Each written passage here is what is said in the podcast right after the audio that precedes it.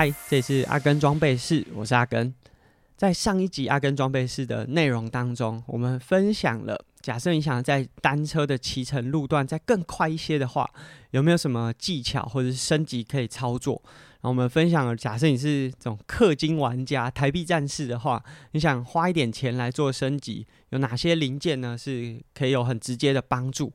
那当然，如果你不想花钱，也可以借由一些设定或者是车辆的调整。帮助你在骑乘的时候可以有更好的效率，甚至更低的风阻。那当然，我们在上一集有分享说，这个改车啊，最直接而且有效率的方式，就是最接近地面的零件——外胎。其实外胎的设定啊，无论你是选用更好的外胎，或者是在外胎的胎压上面有好的胎压设定，它是既可以抬臂战士，又可以靠着这个使用情境或者是调整呢，达到更好的效率。说真的，外胎的升级已经不只是上一次的阿根装备式。我们在《Try to Go 三项玩不完》的节目当中，也一再和大家分享这个外胎升级之后所带来的效果还有重要性。我自己觉得，这个外胎的升级不仅仅是假设你骑了一台乘车，那搭配了练习轮低阶的外胎，升级到高阶之后，你会感觉到这个抓地力还有滚动的效率都变得更好。如果像现在北台湾常常在下雨，你针对雨天的情境去换一条，它针对雨天有做了比较多排水线，甚至在胶料上面是针对雨天去做设计的轮胎的时候，也会有很明显的感受。简单来说，就是外胎的更换可以很直接影响你在日常骑乘当中，无论是速度上，还有舒适感，甚至是安全性，都会有非常非常大的提升。那其实我们在之前 Try to Go 三项玩不完的节目当中，也和大家分享说，无内胎是一个很棒的选项，或者是说未来大家如果有机会的话，可以尝试看看。但是其实，在主节目当中，我们没有那么多的机会，有专门的把无内胎拿出来讲。所以今天的阿根装备室呢，就想要来和大家分享这个无内胎啊。我们的标题是无内胎又爱又恨。就说真的。目前就绝大多数的品牌在推出，无论是高阶轮组，甚至是练习轮，都会主打说它可以装内胎，但是也建议大家可以未来更换成无内胎的系统。那这是因为无内胎呢，在近年来已经变成是非常普及化，无论是你骑的是公路车、登山车、gravel 各种车款，无内胎的这个完整度已经变得非常的高，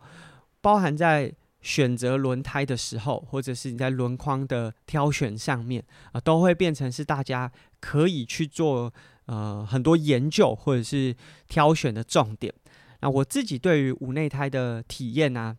一开始是从登山车上。那其实我自己骑登山车，大概从二零一零年开始初期。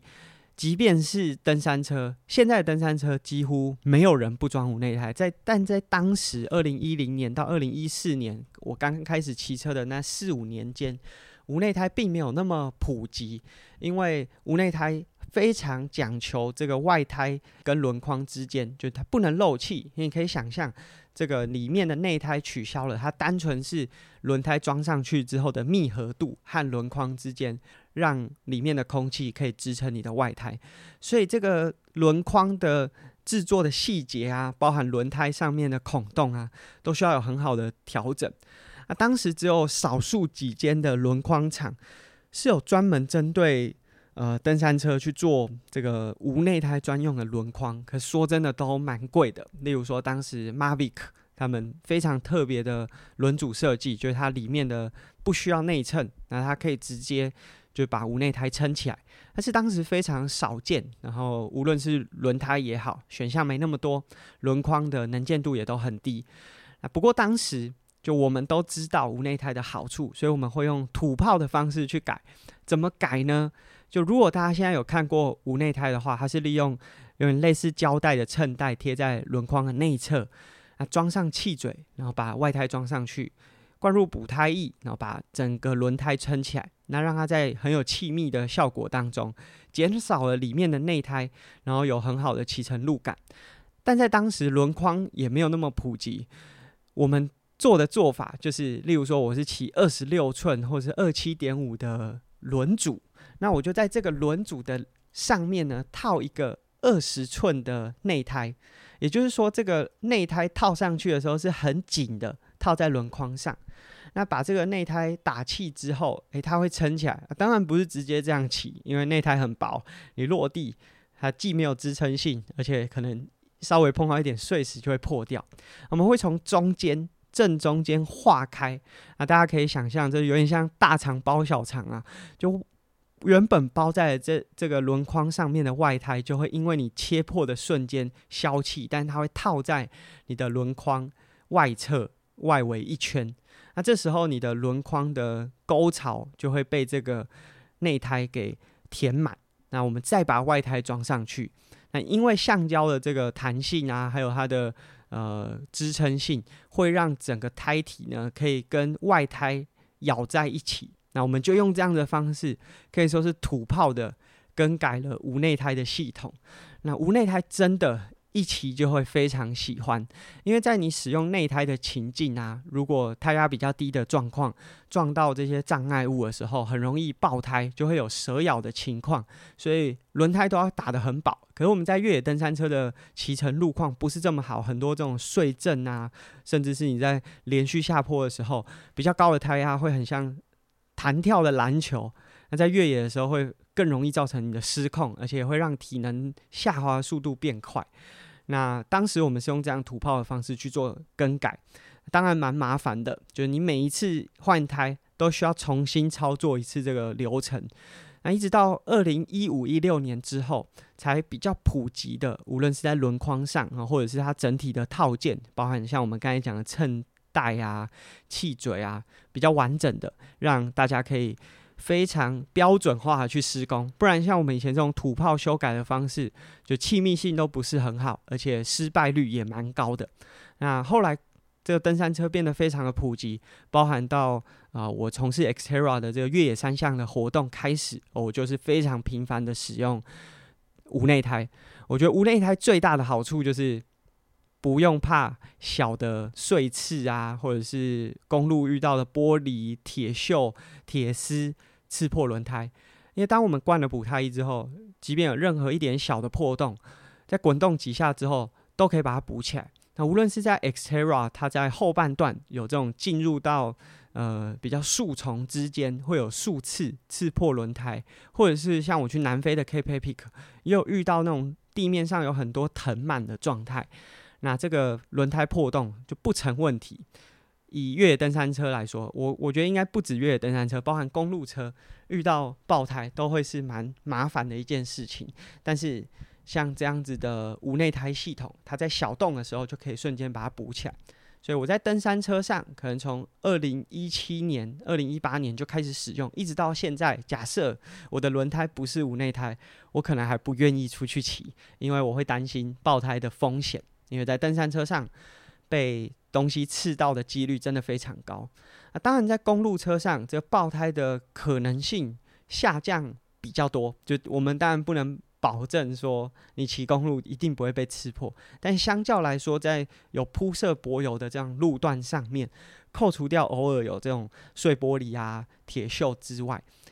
要真的常常遇到刺到的情况是少很多。但在公路车呢，我大概也是从二零一九年，因为使用登山车的这个经验，让我觉得哇，真的骑乘路感很棒，而且完全不用担心小的破洞，所以我就尝试了在公路车上也使用了这个无内胎。那第一次使用的时候，我还是用比较高的胎压，就是我们在之前的 Try to Go 三项玩不完，也有和大家分享说正确的胎压设定。包含在我们上一集阿根装备时，有和大家分享，可以在什么样的网站，或者是怎么样去设定自己的适合的胎压。那当我在公路车上使用比较高的胎压的时候，其实就已经可以感受，如果你是用无内胎的系统，它的骑乘路感还是会更明确。明确的感觉来自哪里？我个人觉得是因为少了里面那一层内胎。所以少了一层厚度的感觉呢，就会让你觉得骑在路上的感觉，无论是啊经过一些减震条啊，或者是可能路面的平整度不是这么好的时候，它的骑乘感受是更绵密的。即便是在比较高的胎压，就例如说我的内胎有装内胎的时候和没有装内胎是同样设定的时候，那个感受就已经很好了。那后来随着我对于这个轮胎设定的知识越来越累积，越来越丰富，我开始知道说，诶，无内胎可能就要用了比平常有装内胎的时候再设定更低的胎压。所以我从例如说九十的 PSI 试试到了八十的 PSI，哇，更感受到它如果在面对各种路况的时候。低胎压并不会造成我在骑乘的时候，呃，大家想象的我轮轮胎打的比较低胎压，让他觉得好像比较多的阻力，其实是不会的。因为当你的轮胎到了一定的程度，这个程度可能六十 psi 以上就有那样子的效果。当它支撑起来之后，高低之间在正常路况下骑乘起来并没有速度上或者是功率上的耗损差异，但是在遇到碎震的时候，它比较低的胎压更能够包容这些呃弹跳或者是震动，所以反而让我在坐姿踩踏的时候可以有更稳定的输出，而且更不受影响。无论是在你的身体核心用力上面，或者是你在连续长时间骑乘之后，无论是这种碎震传达到把手啊，像我们常常如果过去啊骑个一百 K，骑到后来其实手腕啊手臂都会有点不舒服。低胎压的好处，无内胎的好处，在这时候就会很明显的感受出来。现阶段就是无论是在大型的赛事，像这种环法赛啊，或者是职业赛的公路赛场，无内胎已经非常普及，包含在铁人三项的赛场当中。也因为碟刹化之后，就轮框的设计可以有更多的多元性，无内胎的普及度是越来越高。但是就像我们标题讲的，又爱又恨。刚刚我们讲了爱的部分，但恨的部分在哪里呢？就在前阵子，我们常常在网络上会看到朋友分享，因为使用无内胎，万一真的在路面上遇到这个大型的爆胎，我们刚才讲说无内胎它灌了补胎衣之后，小的破洞都可以在瞬间补起来。这个我自己经验丰富，无论是骑登山车还是公路车，甚至是在风柜嘴的下坡，有一次就刺到，很明确的知道已经被刺到，因为这个补胎翼就在我的眼前，咻咻咻咻咻，把它补起来。我就感觉说，哇，假设我这不是无内胎有补胎翼的状况的话，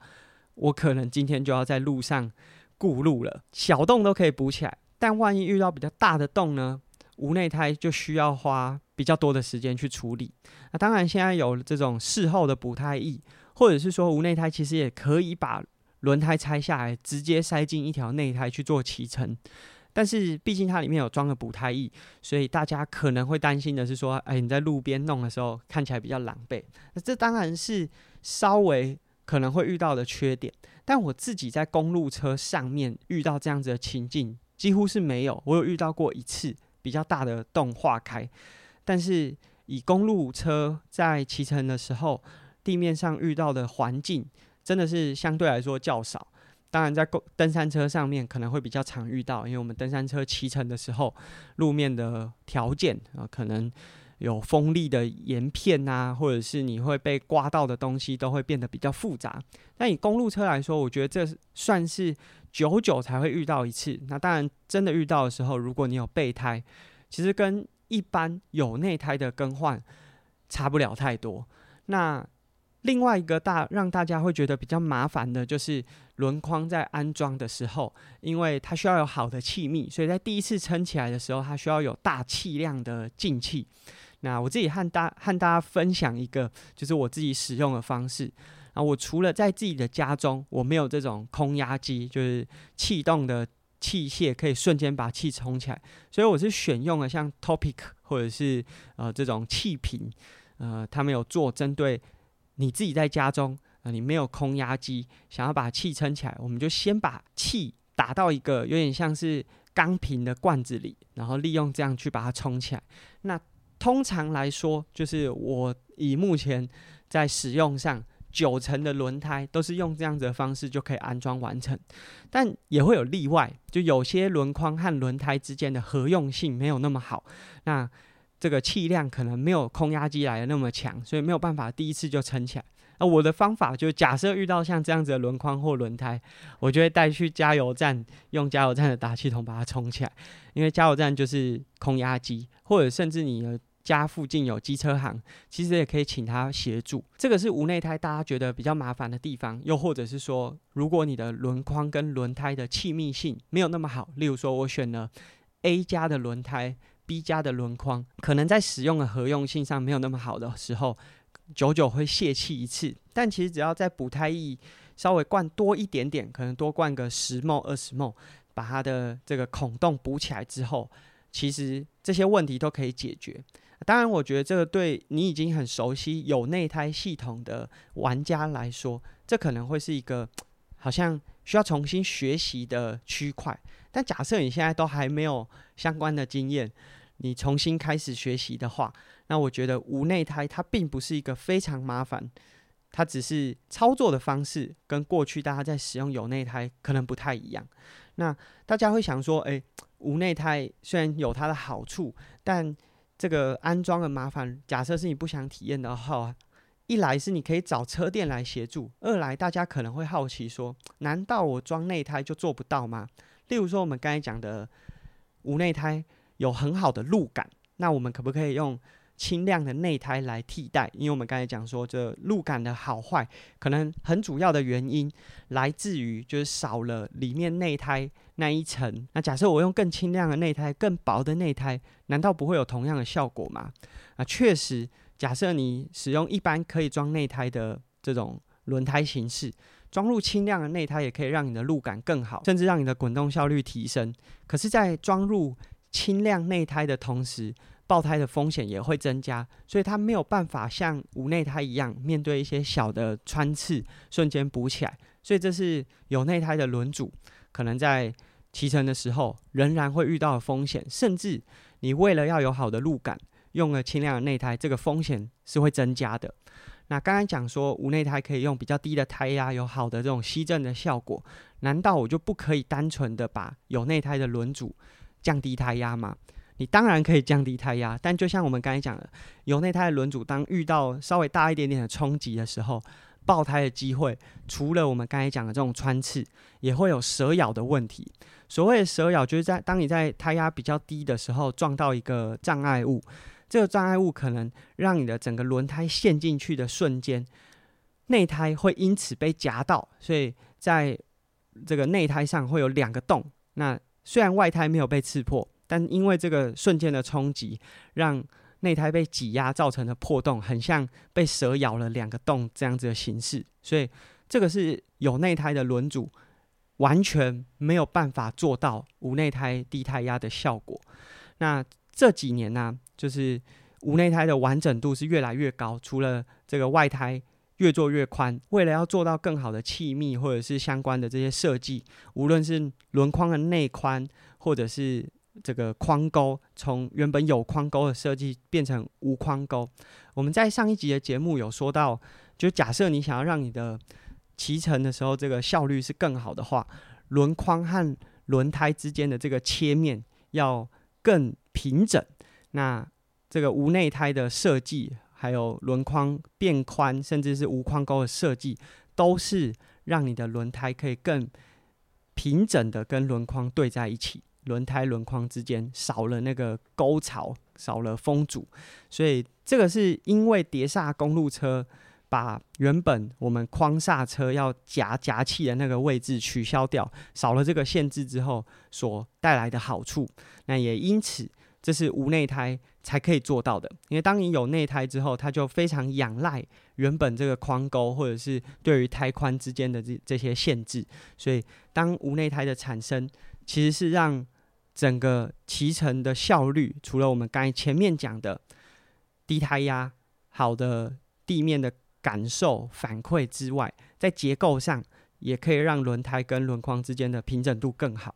当然，刚才一直有讲到胎压，包含在上一集的节目，我们也有说到胎压的设定，在速联 XX 的网站当中，这胎压的换算和建议，其实都给了非常完善而且。呃，全面的建议就包含你的天气、路况、体重、骑乘的环境这些都可以经过换算，提供给你一个很好的参数啊，包含轮胎的形式有没有支撑，有没有防刺，它都针对这些元素呢，提供你一个轮胎的胎压建议啊。我觉得这是很值得大家不断去尝试。刚开始大家都会对这个轮胎。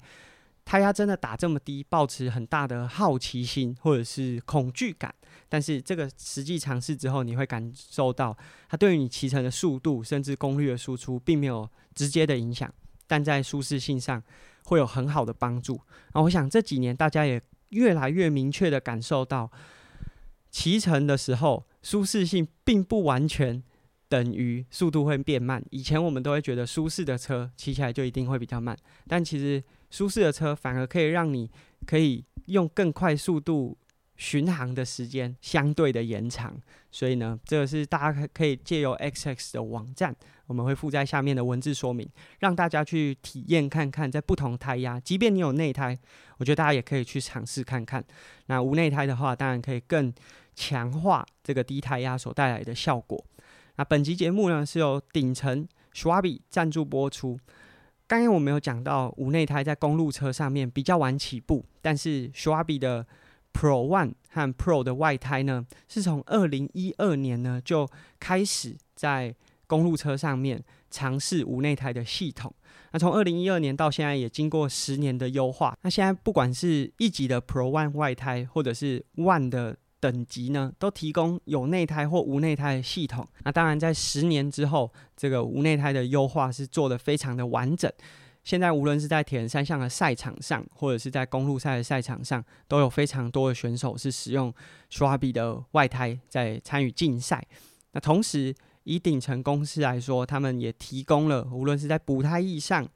或者是气密衬带，甚至是在安装套件上面有非常多完整的后勤，所以这对如果大家想要尝试无内胎系统的话，都可以到顶层的经销商去查看，他们有针对 Schwab 外胎做呃维修或者升级的这些经销店家，他们可以提供你无论是在轮框和对应轮胎上面的选择，或者是在安装上的协助。那刚刚我们有讲到说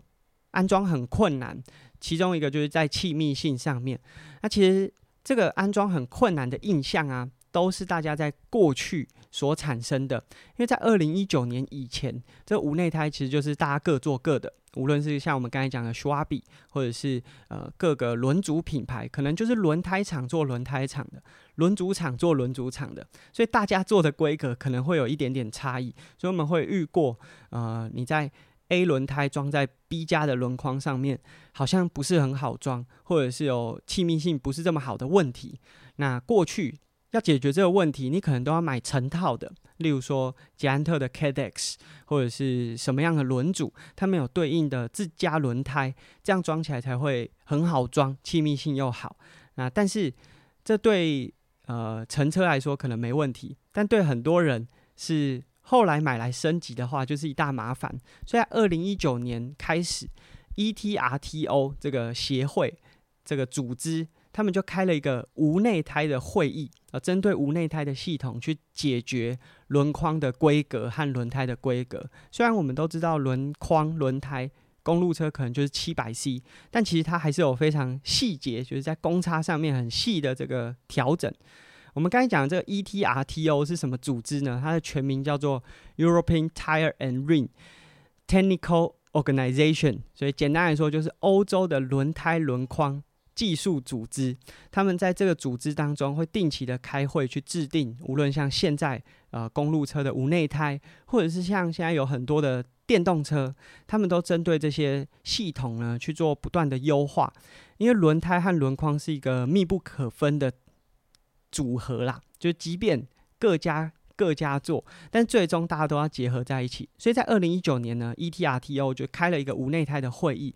所以解决大部分 A、B 厂就假设 A 加轮胎和 B 加轮组的这个公差问题已经被解决。所以只要你购买的轮胎或者是轮框是在二零一九年之后生产的，或者是乘车搭配的，其实都已经没有过去我们讲的这种。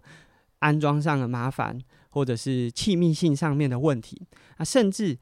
现在在这个 ETRTO 的会议之后，也设定出了这个无内胎的上限是七十三 psi。七十三 psi 听起来是一个相对低的胎压。过去就无论是轮胎上面，可能都会写最大的胎压是一百一或者是一百二。但是现在有了无内胎的这个会议之后，整合出一个最高的胎压上限，大家就可以知道说，无内胎的设定，因为少了内胎支撑的需求，所以在胎压上面的设定是完全。不同的领域，我们不再是以过去使用有内胎的这种形式来安装你的轮组、你的轮胎设定，所以这个呢，也是在这经过这次会议之后更明确的。当然，这些规格的制定或者是胎压上限的制定，也都是经过非常多的实测或者实验室的研究所产生出最终的结果。那当然包含了现在有越来越多 Clip、Cadex 很多高阶的轮组。都针对无框钩呢去做设计，就像刚才讲的，无框钩可以让你的轮胎和轮框之间少了中间的这个呃缺口，或者是说落差，在风阻上面也会有非常大的影响。那这个无框钩的设计也会让你的轮胎呈现的形式，就整个轮胎的胎型更完整，那骑乘的路感更舒适。所以在经过二零一九年 ETRTO 的会议之后，无内胎的公差问题被解决了，胎压也被设定出来，那包含在各个轮组之间的换用、选用之间会更完整，啊，比较不会有像我们前面讲的安装上的问题。这单车厂已经不再就只讲求刚性，就虽然说硬很重要，但硬到一个程度之后，人体也是没有办法负荷的。所以包含像我们刚才讲的这七十三 psi 的上限。搭配了骑乘的效率和舒适性，是让整体骑乘上面是更有帮助的。那过去大家如果比的是五一五的这样子的赛事，胎压的设定可能并不影响大家平常在骑乘或者比赛时候的感受。但当大家现在比赛的距离越来越长，包含练习的时间也越来越长。这个九十公里甚至一百八十公里的骑乘，胎压的设定就会变得更加重要。所以，适当的胎宽跟你的轮框做搭配，除了有好的效率、胎压、骑乘的舒适性，那甚至在风阻上面都有非常好的提升。所以，这个是我们在今天的节目和大家分享无内胎的这个升级，到底可以带来什么样的感受？然后，或者是过去大家对于无内胎有很多认为它比较不便利。的一些想法，但我觉得这些想法也都在技术逐渐成熟之后呢，慢慢被排除了。其实我觉得就跟碟刹的公路车一样，过渡时期的产品都会让大家感觉有点害怕。就我不知道这个产品会不会稳定的继续制作下去啊？我未来会不会变成孤儿啊？我现在在安装的时候好像比较麻烦，是不是？呃，以后都会这么麻烦？但我想就是从以例如说，阿根使用无内台是二零一七年到这个 ETRTO 开会的二零一九年，我们都已经帮大家做了两年的 beta user。那包含现在各个厂家也都更优化，无论是在气密性或是安装上面，所以现在是更值得大家去使用，而且也会更安心，甚至是更直接的对大家骑乘的。表现或者是体验有直接的帮助。那希望呢这一集的节目会让大家有兴趣去尝试看看无内胎的轮组或者是轮胎设定，甚至是低胎压。那相关的连接，无论是我们今天讲的 s h w a b 的外胎，或者是 Sprint XX 胎压设定的网站，我们都会放在下面的文字说明。那同时，其实包含在顶层的很多经销商，他们也都提供了四层的轮组搭配无内胎，大家也可以去实际体验看看，就在无内胎骑乘上面的感受，到底对你的骑乘有什么样直接的帮助？今天阿根装备室的内容就到这边。假设对我们的节目有兴趣，可以在 Apple Podcast 上面给我们评价，或者是借由订阅的方式支持我们的节目，也分享给你的朋友。那我们现在呢，在主节目当中是有抽奖的活动。不要忘记收听我们 EP 七十八集的节目，然后会了解更多抽奖的细节。那我们下集节目见喽，拜拜。